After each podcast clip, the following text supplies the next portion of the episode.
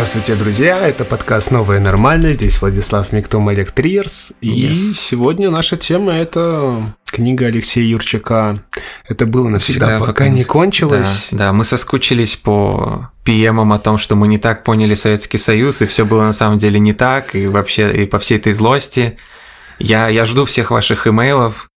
Да, это будет интересно. Это будет интересный разговор у новогоднего стола у меня еще к тому И же. я подозреваю, что сегодня мы не будем э, касаться именно фигуры автора, как обычно делаем, только помянем какие-то водные, что э, Алексей Юрчак э, родом из Советского Союза, в 60-е, у- в 60-х родился. Э, Там даже он- в 60-том. Да, 60 там, если Мгм. конкретно.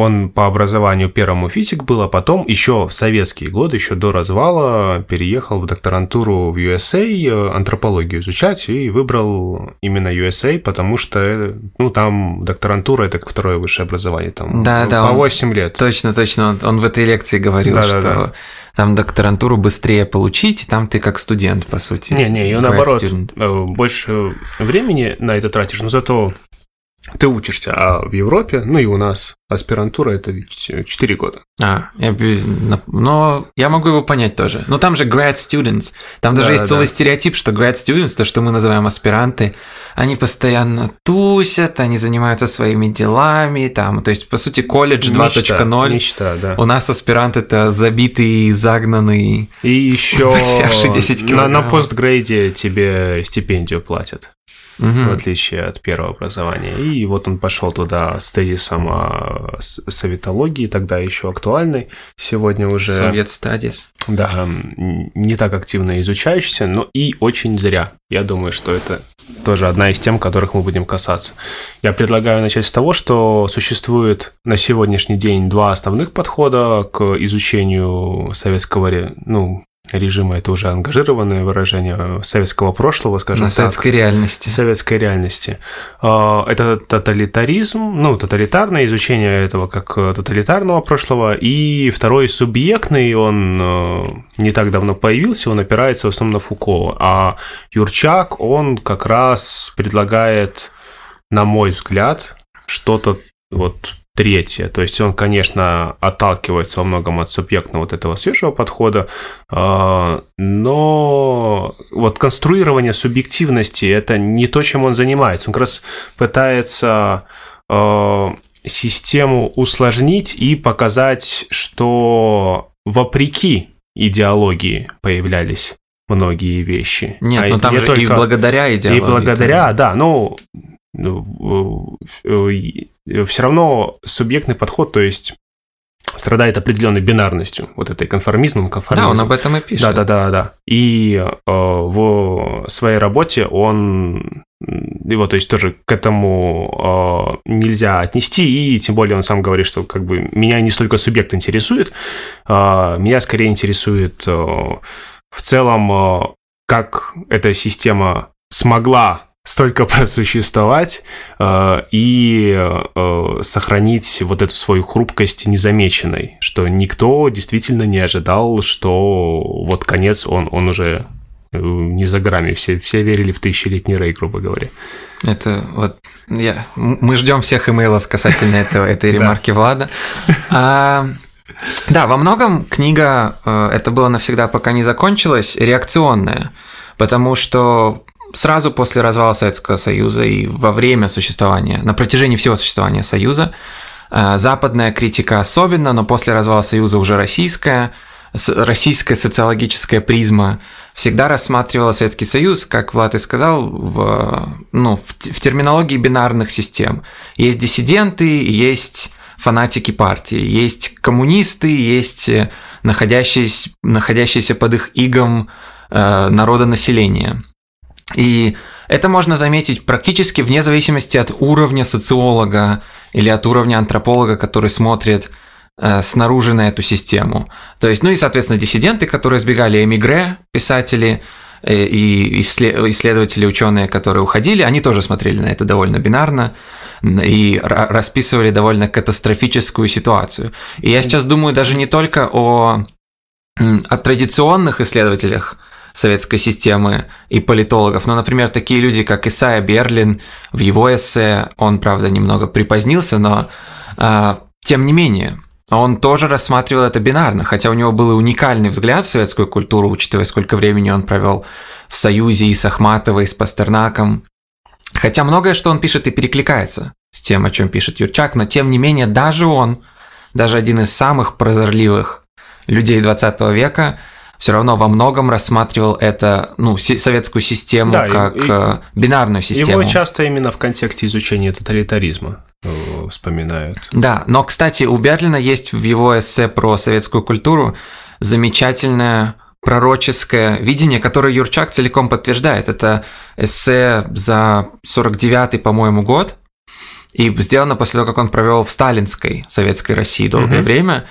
Его э, анализ, его диагноз был в том, что если нынешняя система дискурса в Советском Союзе, то есть сталинская система дискурса, которая всегда спускает сверху прямые указания на каждый, ну, на каждый фронт жизни останется в силе, и если этот дискурс продолжится таким образом, что каждый учитель э, в каждой школе и каждый преподаватель в каждом университете будет все еще проводником идеологии партии только, и никогда не, ну, и если они продолжат просто этот курс, угу. то Советский Союз никогда не развалится. Юрчак в этой книге блестяще описывает, как это и случилось после, после смерти Сталина. Они сдвинули да. дискурс, учителя перестали продвигать только идеологию Сталина, стали э, поощрять критическое мышление, Советский Союз стал продвигать все эти археологические, физические, математические, поэтические кружки, где людям было позволено мыслить свободно и открыто я... во многих областях. Mm-hmm. я, я читал просто эту часть Берлина уже после того, как я прочитал э, Юрчака, и я вот такой, ох, он был все, то есть, знаешь, когда человек прав, но он даже не знает, то есть это через 50 лет только окажется, что он был настолько прав. Конечно, я, э, наверное, должен еще такую базовую вещь озвучить, что если мы рассматриваем именно изучение тоталитаризма, а, там даже термин существует, классический тоталитаризм, и под ним понимаются обычно режимы э, гитлеровский и сталинский, конкретно, mm-hmm. то есть гитлеровский и сталинский, а, как претендующие на э, выхватывание вот этого индивидуального пространства и вообще трансформирование э, индивидуума в тоталитарную личность и контроль государства за всеми аспектами жизни этой личности, надо сказать, что Юрчак не оспаривает это. Как раз он э, говорит о том э, различии, которое существовало между сталинским режимом и всеми последующими. То есть он не собирается спорить, хотя это действительно, ну, вообще конструкт тоталитаризма, как любой конструкт, как конструкт демократии, как конструкт чего угодно. Mm-hmm. Он, э, безусловно, спорный.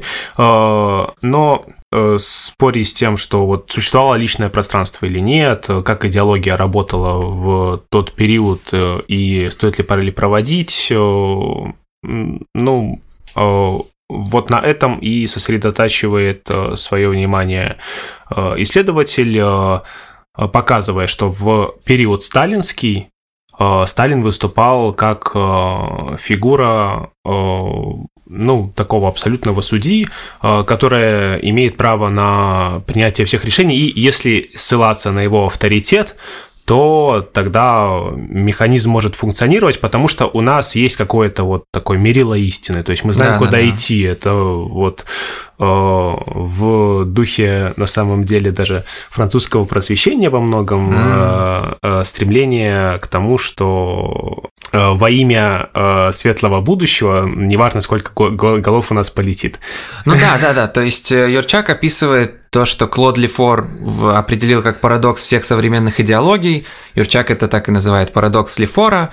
И Лефор описывает, что в любой современной идеологии у нас есть огромная пропасть между идеологическими целями и средствами, которым, ну, с которыми к ним идем. Он прибавляет к этому высказывание Фуко о том, что тоталитаризм, несмотря на там свойства свои уникальные, скажем так. Это точно такая же современная идеология, как все остальные, и уж точно не оригинальная, не единственная, такие раньше были. И он соединяет эти два постулата и приходит к тому, что советские, советская идеология страдала тем же самым парадоксом.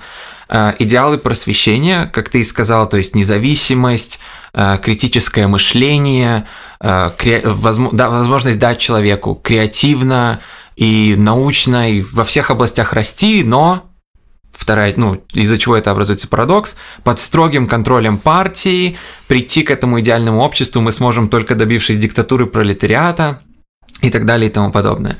И... Ну, или якобинцев диктатуры. Да, да, да, да, ну, да. То есть это надо, свойство чтобы, современных Надо, обществ. чтобы кто-то указал, как мы можем добиться этой свободы, этого равенства да, и да, этого да, братства. Да. Иначе Именно. люди глупые не смогут сами да, ничего да, добиться. Да, да, да. Именно. Но... Зря у нас, что ли, 55 томов собрания сочинений да. Ленина. И парадокс советской системы был в том, что она осудила такую политику уже в период оттепели, в том, что э, вот это людоедство, оно э, было озвучено, но при этом попытались сохранить те же самые ценности. И здесь происходит разрыв, то есть да, мы... развал сразу после этого.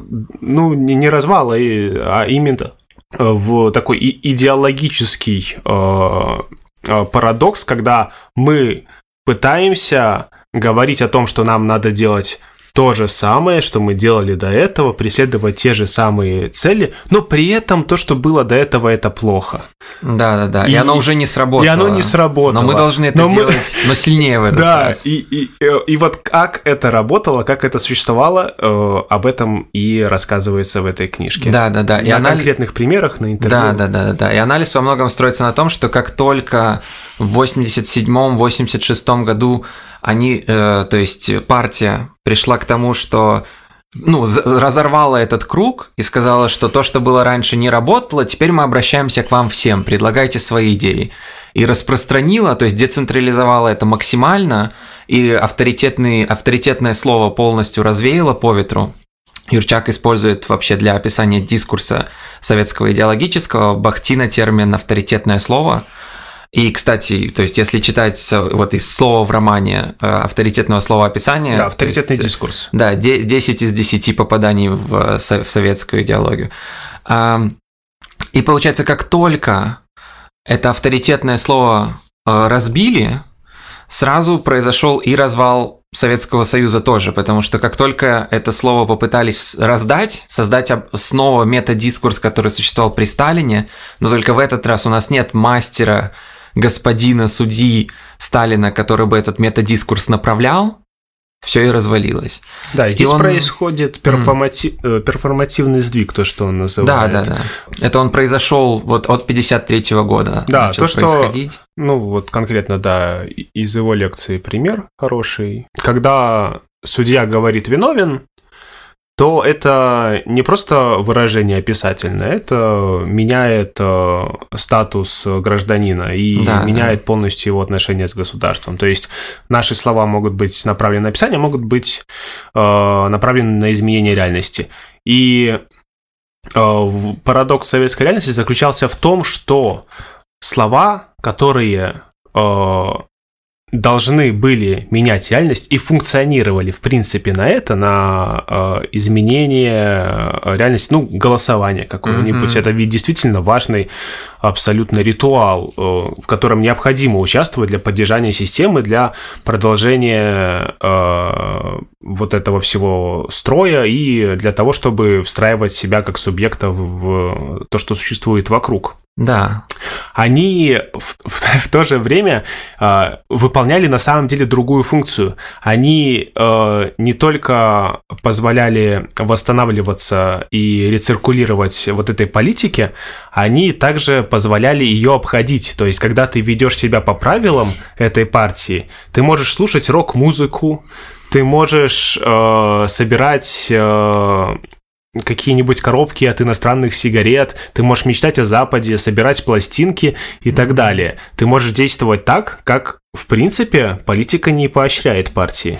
И еще один разрыв, то есть, происходит вот здесь. И именно за счет вот этого постоянного перформативного сдвига, в конце концов, ну, во всяком случае, вот так вот а, выстраивается система Алексея Юрчака, у нас и происходит развал, потому что в какой-то момент а, слишком большим он становится. э, реальность между тем, что должно быть, и тем, что есть у нас на самом деле. Это, ну, э, перестает соотноситься между собой. Меня, кстати, э, спросили, когда я сказал, что мы эту книгу будем обсуждать, а пригласили ли мы самого Алексея как-нибудь для связи по скайпу и так далее. Я подумал, что, ну, наверное, кстати, он бы не отказался, но не, может кого быть, вообще... Может быть, вторую часть. Да, с, но, с но, но, но кого вообще интересует мнение автора? Мы ведь тут люди, которые не застали ни в какой степени СССР и да, да, да, то судим есть, по слухам. Да, да, для нас читать э, это было навсегда, пока не закончилось, и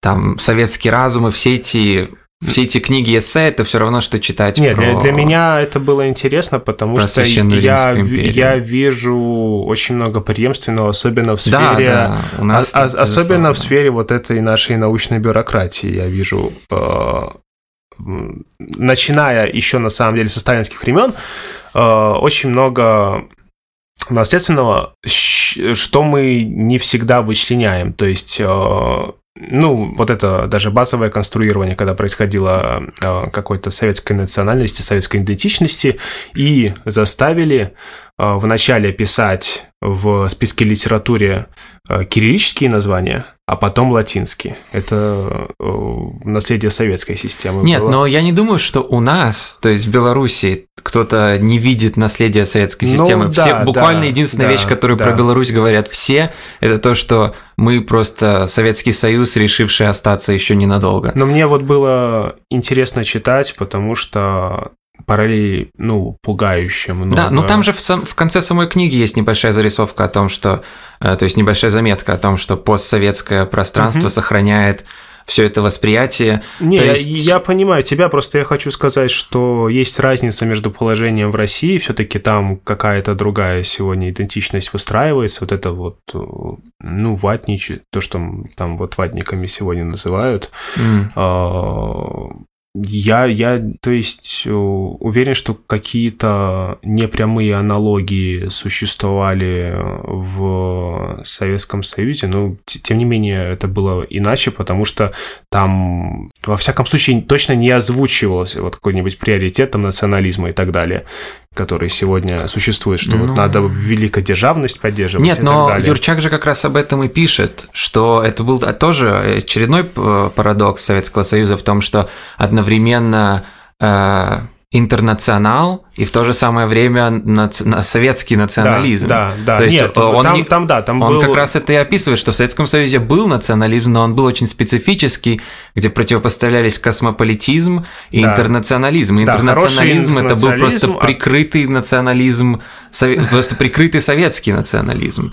То есть, например, хороший советский человек должен одновременно владеть многими из... То есть это часть этого парадокса. Uh-huh, uh-huh. То есть хороший советский человек должен быть националистом в том плане, что он должен стоять за Советский Союз как, как он есть, и за всю эту идеологическую систему, и в то же самое время быть знаком с международной культурой, знать несколько иностранных языков и так далее и тому подобное. И получается часть с поощрением изучения иностранных языков и изучением иностранных культур – просто не могла не включить в себя какие-то космополитические влияния, и получается с 53 по 87 год постоянно происходил, происходили эти переговоры, касающиеся того, какие элементы э, не советской культуры космополитические, а какие интернациональные, какие, соответственно, нужны советскому человеку, а какие для него абсолютно вредоносны. И... Да, и это парадокс, потому что, в принципе, эти понятия идентичны, они значит одно и то же, и э, разрыв, он где-то вот на уровне идеологического дискурса существует. Да, он да, да. Не то есть... существует именно да. Э, в самом предмете. Да, Юрчак Но прекрасно... я, я тебе а. хочу сказать, что, что? Ну да, действительно происходило, особенно то есть в сталинские времена этим озаботились, опять-таки, мы, мы должны про, про поздний как раз ацелин говорить, и мы почему-то... Да, да. Про поколение ста- самого Алексея Владимировича. В Сталина уперлись, про которого в книге почти нет речи. Ну, ну про него очень важная да, часть. Да, да, Безум... да, да. Я никогда не знал, что Сталин... Ну, я подозреваю, что за него писал эти письма кто-то другой, но я никогда... То есть я не знал, что Сталин публично в газетах от своей руки, ну, под своим именем угу. обсуждал там Конституцию РСФСР, настолько публично, потому что мы уже выросли в процессе, где нет никакого метадискурса.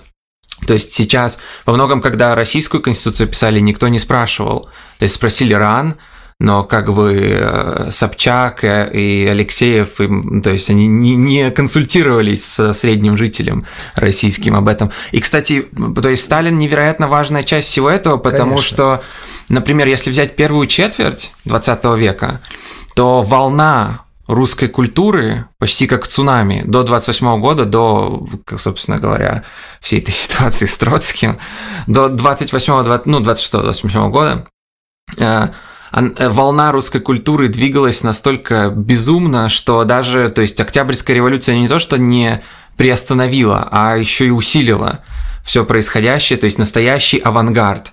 И советские э, деятели культуры гордились страшно тем фактом, что они могут шокировать западную публику, например, своей, э, своей сценой. То есть, когда Эйзенштейн был еще театральным всего лишь режиссером, ну, всего лишь, извините, пожалуйста, все театралы, извините, но когда Эйзенштейн был театральным режиссером, он делал все свои футуристические эксперименты на забитых и заброшенных сценах э, Москвы.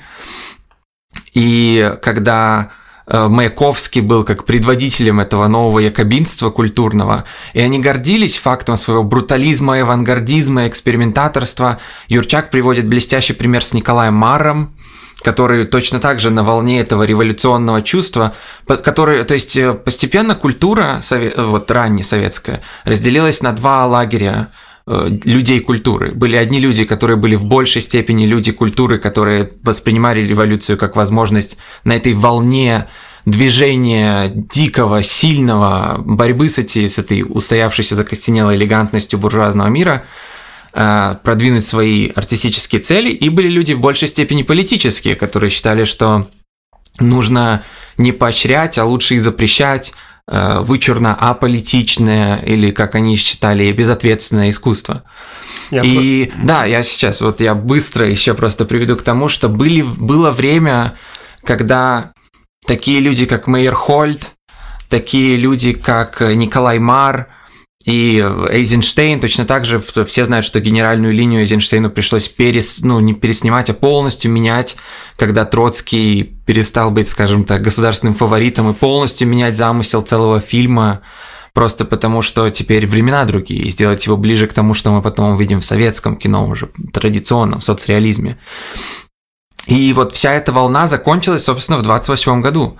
И потом, чем дальше, тем более мощно она закрывалась. Но был момент этот короткий, Шкловский, Тынянов, и э, бесконечное количество деятелей культуры. У меня даже несколько вынесено... А, вот, вот, я про одного забыл, который меня впечатляет, и мне очень жаль, что про него забыл. Я забыл про Вахтангова, который пугал э, зрителей, то есть особенно зарубежных зрителей. И они не были обязательно э, про коммунистические, но они были точно антилиберальные.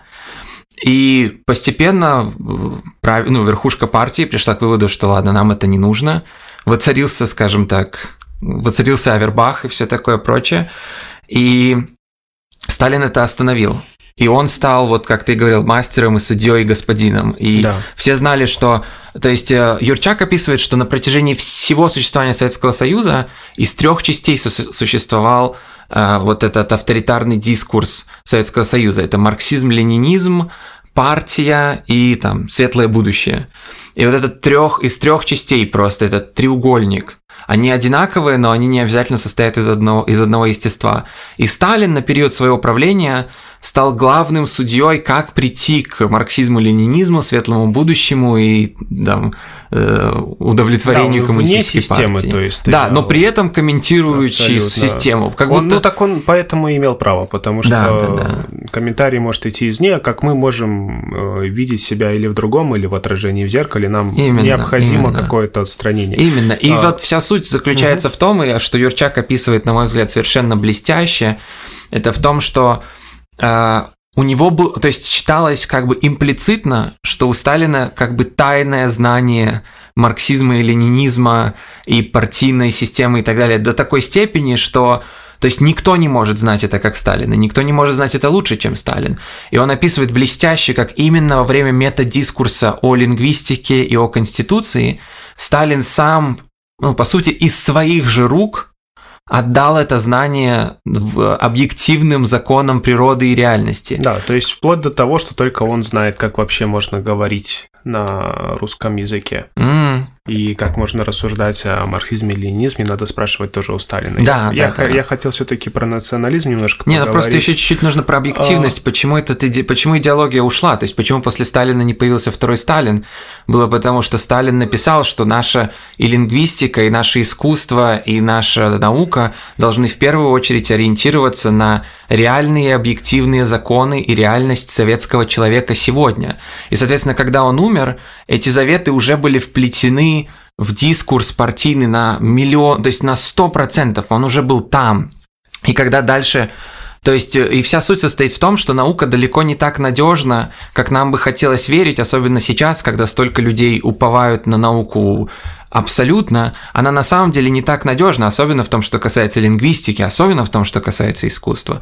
И когда Сталин умер и дискурс совершенно изменился, все знали только одно – марксизм-ленинизм, партии, светлое будущее, и ориентироваться мы можем только на вот эти очень неопределенные, постоянно смещающиеся законы э, природы, объективные и так далее. И получается, дискурс начал морфировать, и произошла мутация дискурса, где он стал все менее и менее авторским, потому что он тем более объективный, чем менее он авторский. В США произошла обратная ситуация – где журнализм, например, из более объективного стал все более и более авторским.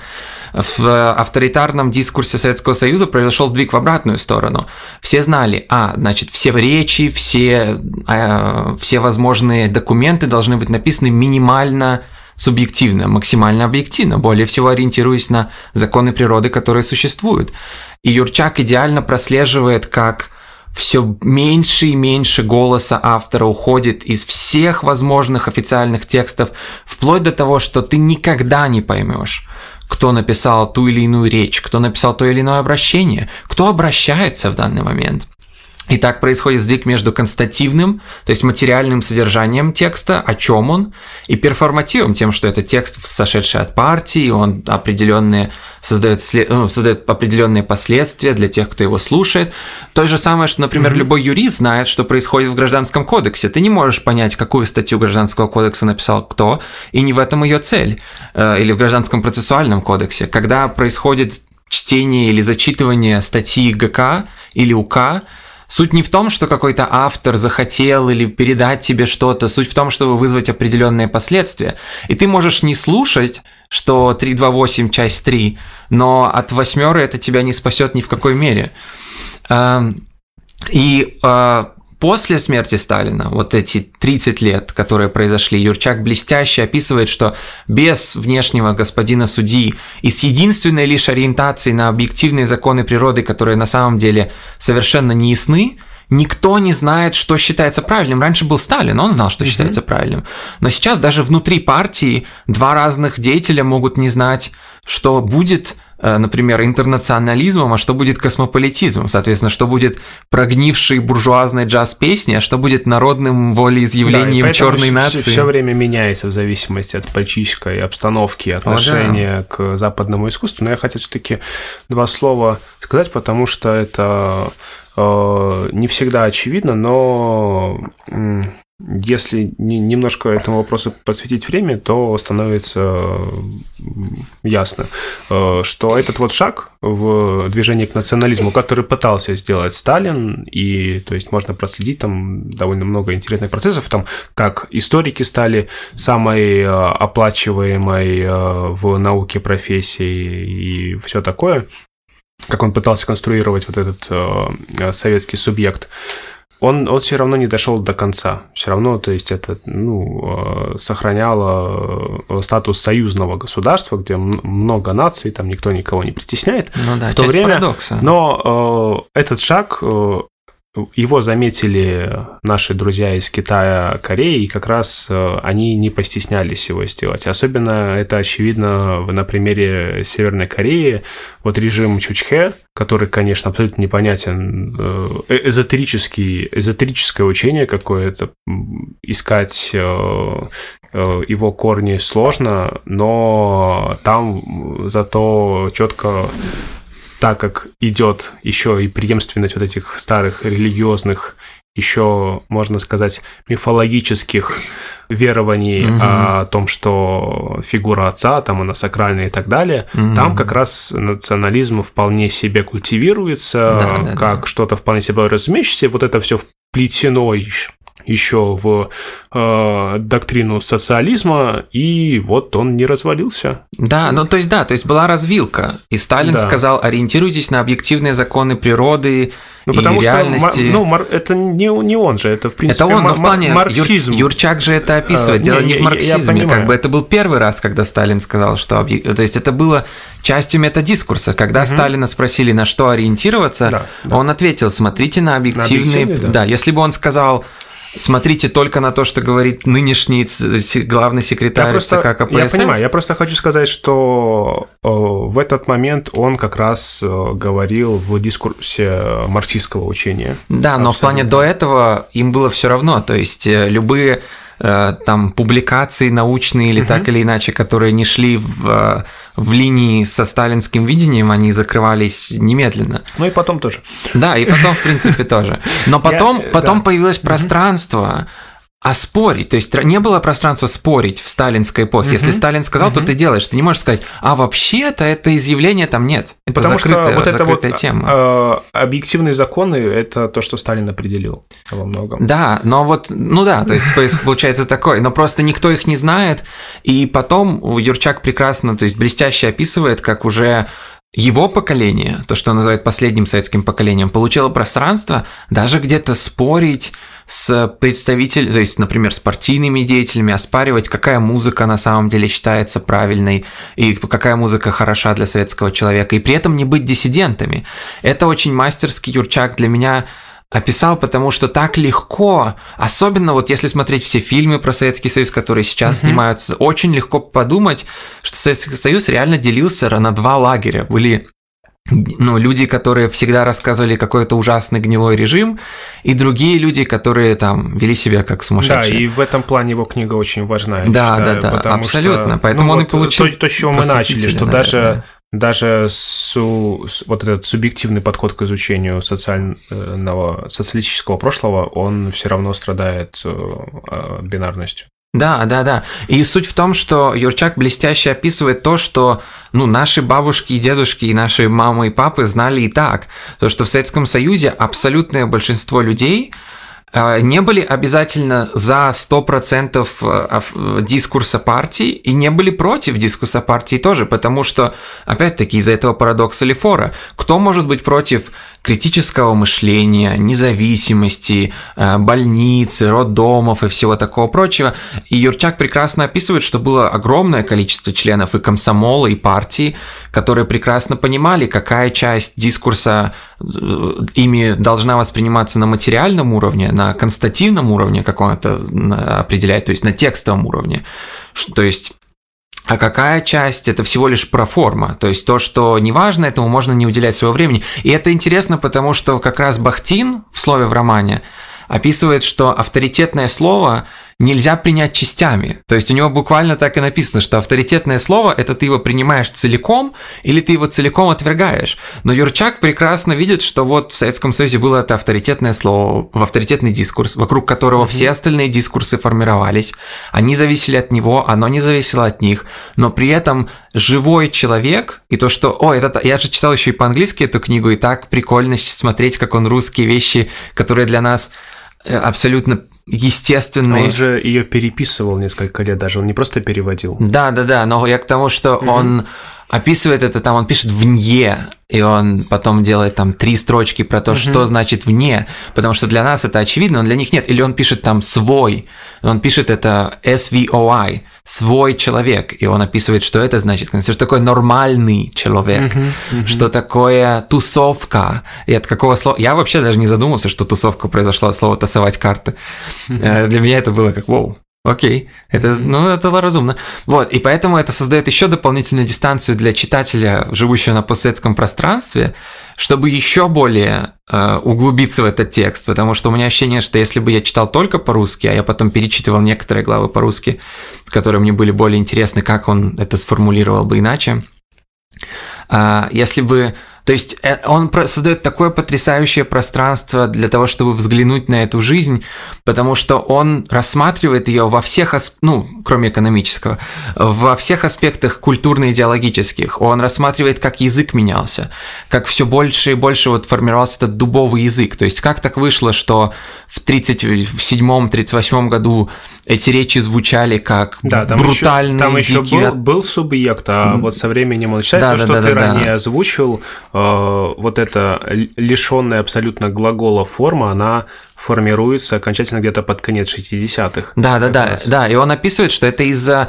врожденной интертекстуальности. То есть, опять, Сталин сказал, ориентируйтесь на объективные законы. Какие объективные законы, никто не знает. Но мы вот знаем, как в математике, что есть аксиомы, что вот есть вот эти вот несколько речей, и мы знаем, что они хорошие, хорошие коммунистические советские mm-hmm. речи. Ну, и я... потом все начинают копировать с этих, а с них уже начинают копировать следующие, и происходит просто полное растворение какой-либо оригинальности, потому что все берут из одних и тех же источников, да, тут, из газеты тут, «Правда». Тут, тут немножко глубже даже корни, потому что это берет начало от формационного подхода, который вот материалистски подходит к развитию, и э, вообще в любой, ну не в любой, но почти в любой исторической статье, если ты ожидал, что ее опубликуют, а уж тем более, если ты ожидал, что монографию опубликуют, Самая цитируемая книга э, всех времен народов, как ты знаешь, наверняка это краткая история ВКПБ, угу. потому что тебе необходимо обязательно сослаться на нее, что вот э, формационный подход было то, потом стало это, и только тогда ты имеешь право э, озвучивать какие-то Абс... свои, именно так, свои именно. мысли. И это можно даже дойти вплоть до того, что, например, если вы будете читать две научные там исследовательские книги, вышедшие в один год, но одна из них будет британская, русское, то там в настоящей, то есть в монографии будет часто написано I, I have done, I have... Никогда, ни в одной советской работе никогда не пропустит, что я. И мало того, и когда... до сих пор сохранилось, я вот хочу... Да, да, вот, да, да, да, Говоря да. про наследственность, вот в науке это до сих пор да, осталось. Да, да. И это, и вот этот вот... Э, если... Э, особенно то, что наши доктора наук часто пишут, мы берем вот этот э, канцелярит просто жуткий, когда ты читаешь это варево словесное, и тебе не ясно вообще, Тут он хоть что-нибудь сказал за эту страницу. Не в плане Делеза, где да, смыслы да, да. сложно упакованы, да, и тебе да, надо да, их э, ключ да, да, подобрать, а, а просто что? Как эти слова вместе были поставлены? Почему? Да, да, да, да, да. Просто потому, что целые абзацы, Юрчак это описывает тоже прям с примерами, что целые абзацы берутся из источников, которые абстрактно считаются правильными, что опять-таки, если завтра ЦК, ну, то есть э, КПСС бы сказала, что вы знаете, правда уже все, правда не является представителем советского народа и советского человека, mm-hmm. все, что они писали, то сразу весь дискурс бы вынужден был меняться, потому что они все полагались на формулировки правды, например. Да, и эти формулировки кочевали, в общем, в 60-х какая-то идеальная формулировка была, э, найдена, и все, и ее да, переписывали. Да, да. И она все нарастала. Как, как конструктор нарастала. Лего меняли кусочки. Да, да, да, да, да, просто переставляли. И то есть доходило до того, что за несколько месяцев до выхода газеты необходимо было утвердить передовицу, чтобы там ни в коем случае ничего актуального не, не, не прозвучало. Да, и это так и работало, и он рассматривает, например, как практически все тексты стали подаваться как уже известное знание. То есть, например, вместо того, чтобы он там приводит пример с глубиной моря. Там море глубокое, и это создает вопросы, правда ли оно глубокое, как это измерялось.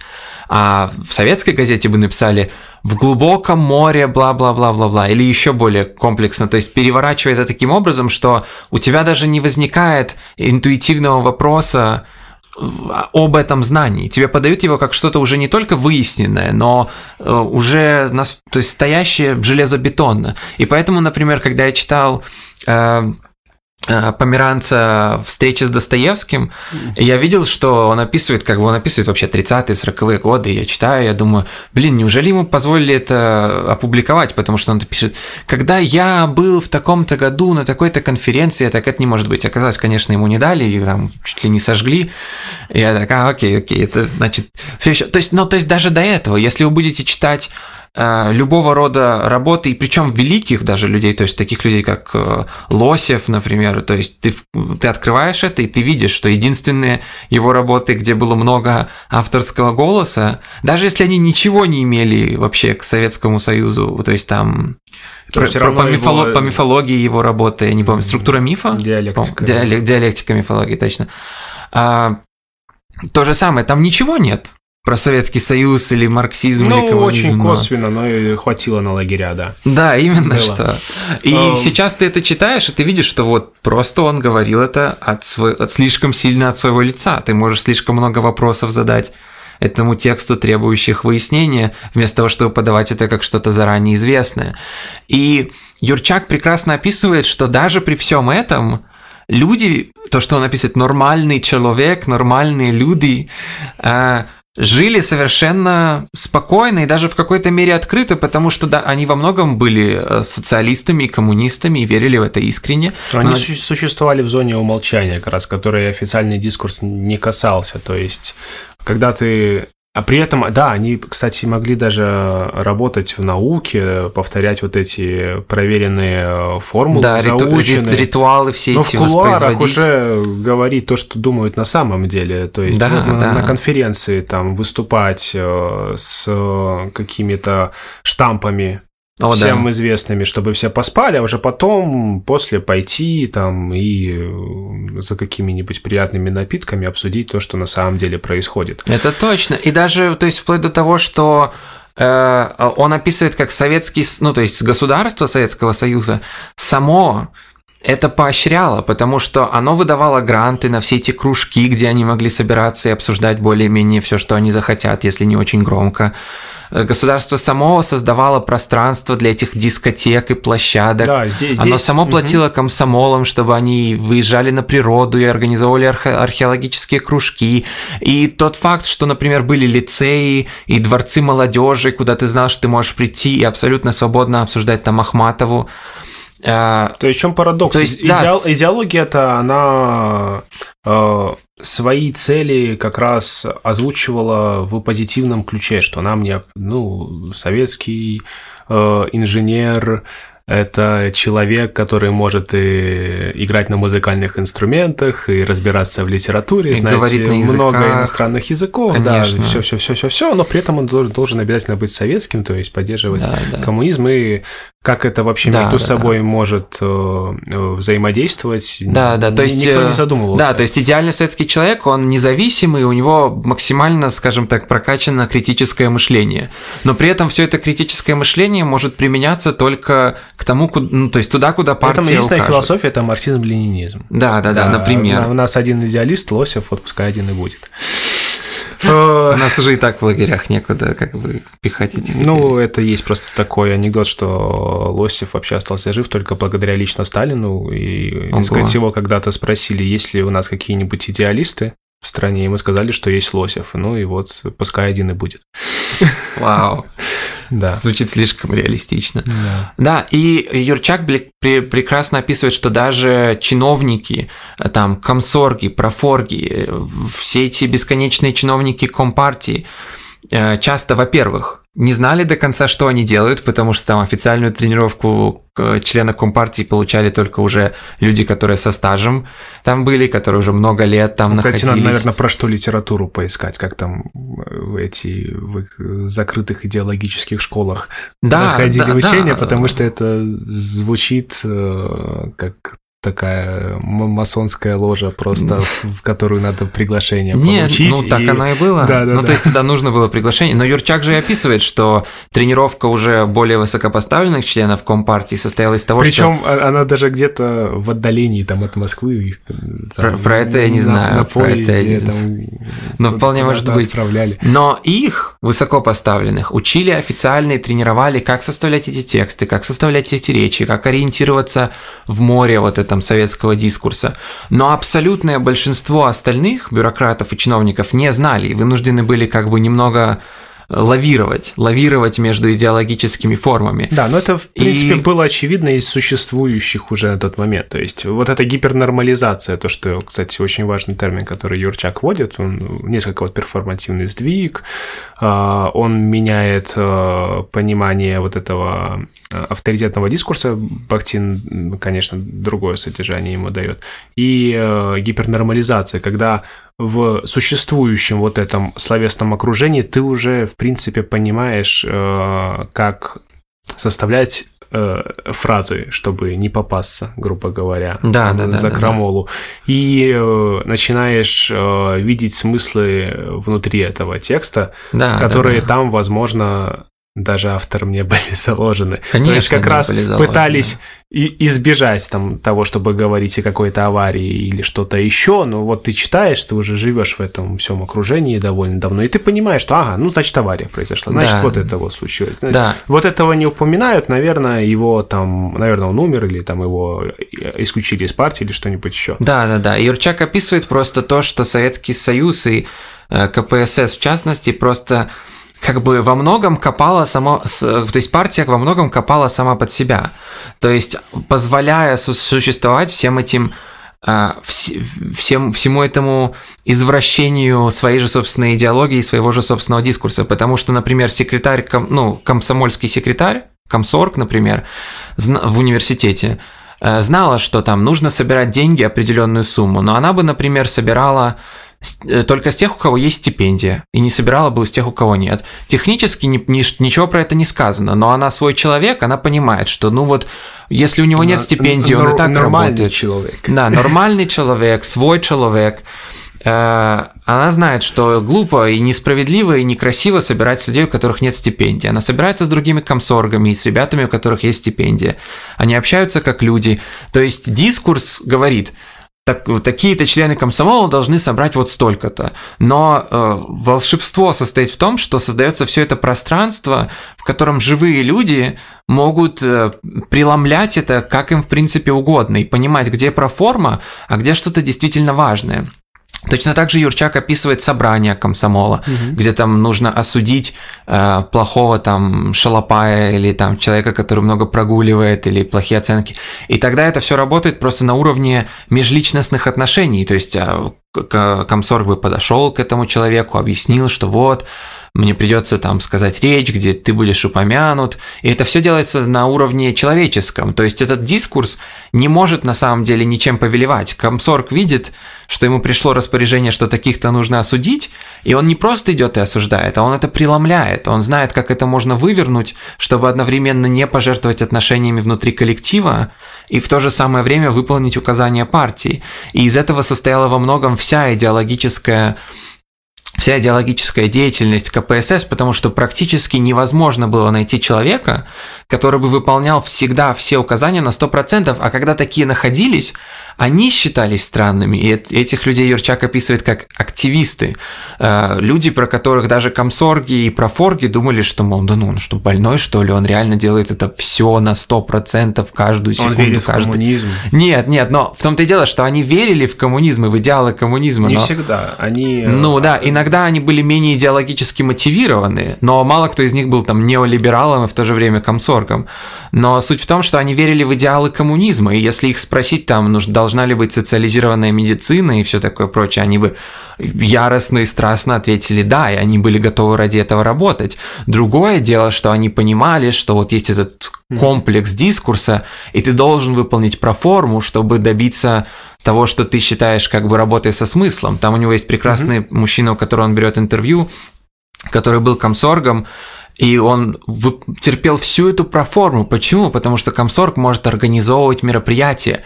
И партия давала деньги на эти мероприятия, на рок-концерты, давала деньги на инструменты, давала деньги на площадки.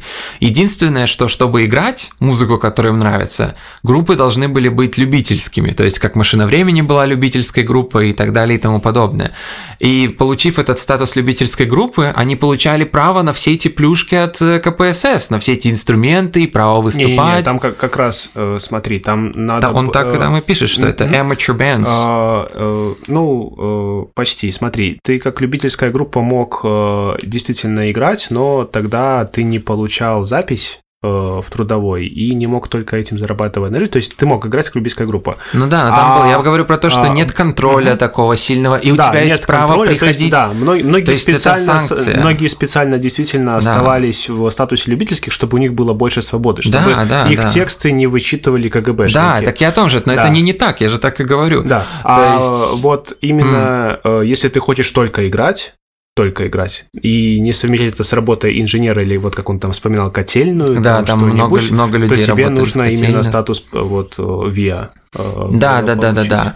И, например, он приводит примеры о том, как люди, любящие западную музыку, Led Zeppelin, и не только там Yes, особенно прог-рок и аван, аван-поп и аван-рок, и он проводит прекрасную параллель, что, что вот то, что я говорил в начале, вот этот цунами русской культуры, которая в 28 году закончилась, а, оно все еще резонировало с советским человеком, но теперь они нашли его, поскольку в Советском Союзе это найти было на тот момент э, сложно или даже невозможно, в прог-рок, аван-рок группах э, британских в особенности, но и мировых в целом, но в основном британских.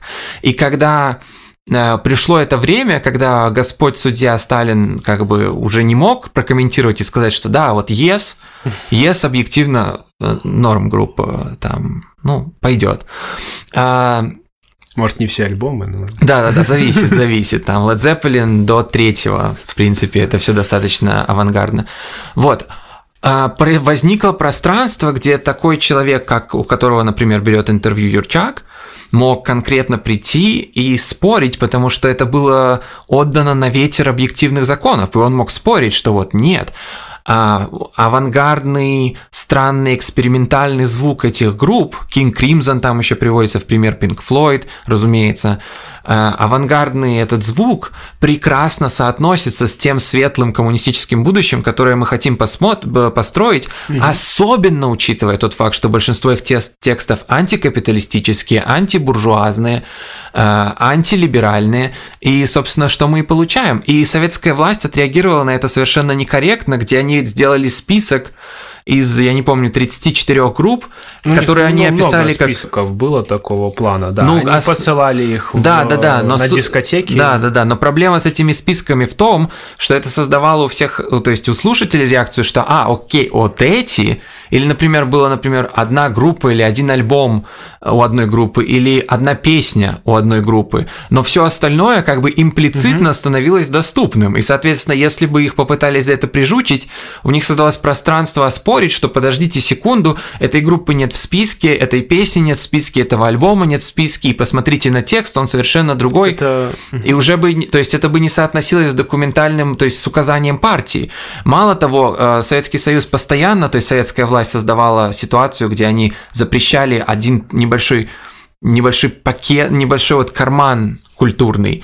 Но большинство к этому карману не относились и смотрели на него как на что-то, как на что-то оперативное. То есть, когда стиляги, например, были, и советская власть, осуждая стиляг, создала образ стиляги как ленивого, глупого, грязного 21-летнего человека, который ничего не знает, ничего не умеет, просит у мамы денег постоянно и все такое. Ни один советский человек, ну то есть советский парень, там 21-летний, посмотрев на такое описание стиляги, не решил бы что он такой. Мало того, он бы решил, что его личная э, любовь к западной музыке, к западной культуре не имеет ничего общего с этим изображением. Да, то есть стоит сказать, что... И он может продолжать. Пропаганда перегибала палку, откровенно говоря, и это мешало э, идентифицировать себя да, с какими-то да. вот э, то, что в будущем уже будет пониматься как нонконформизм.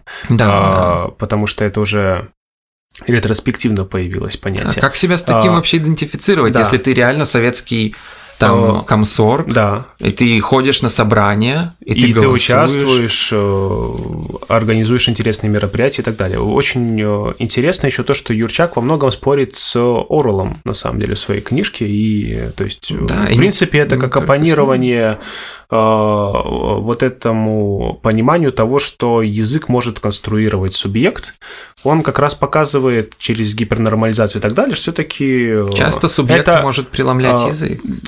И не только. Это слишком большое упрощение, но вот как раз насчет двоемыслия я с ним не согласен. Он говорит, что вот его книга оспаривает этот термин. А мне кажется, что пример комсоргов как раз э, полностью его подтверждает. Когда ты одновременно веришь в идеалы коммунизма, э, помогаешь э, устраивать фестиваль музыки социалистических там стран и им сочувствующих, да, да, да, да. которые, ну, такой, да, а, абсолютно скучная эстрадная музыка, которую ты сам, ну, для тебя она не является интересной, но ты при этом описываешь, что это праздник грандиозный, когда к нам приезжали кубинцы, это одно из самых ярких событий там и одно из самых интересных музыкальных событий, которые в нашей стране происходят и так далее. А сам ты в это время слушаешь Кинг Кримсон э, и считаешь, что... И стоишь за это. Да, да, да, да, да. Вот Ленину бы понравился Кинг Кримсон, жалко, он не, не дожил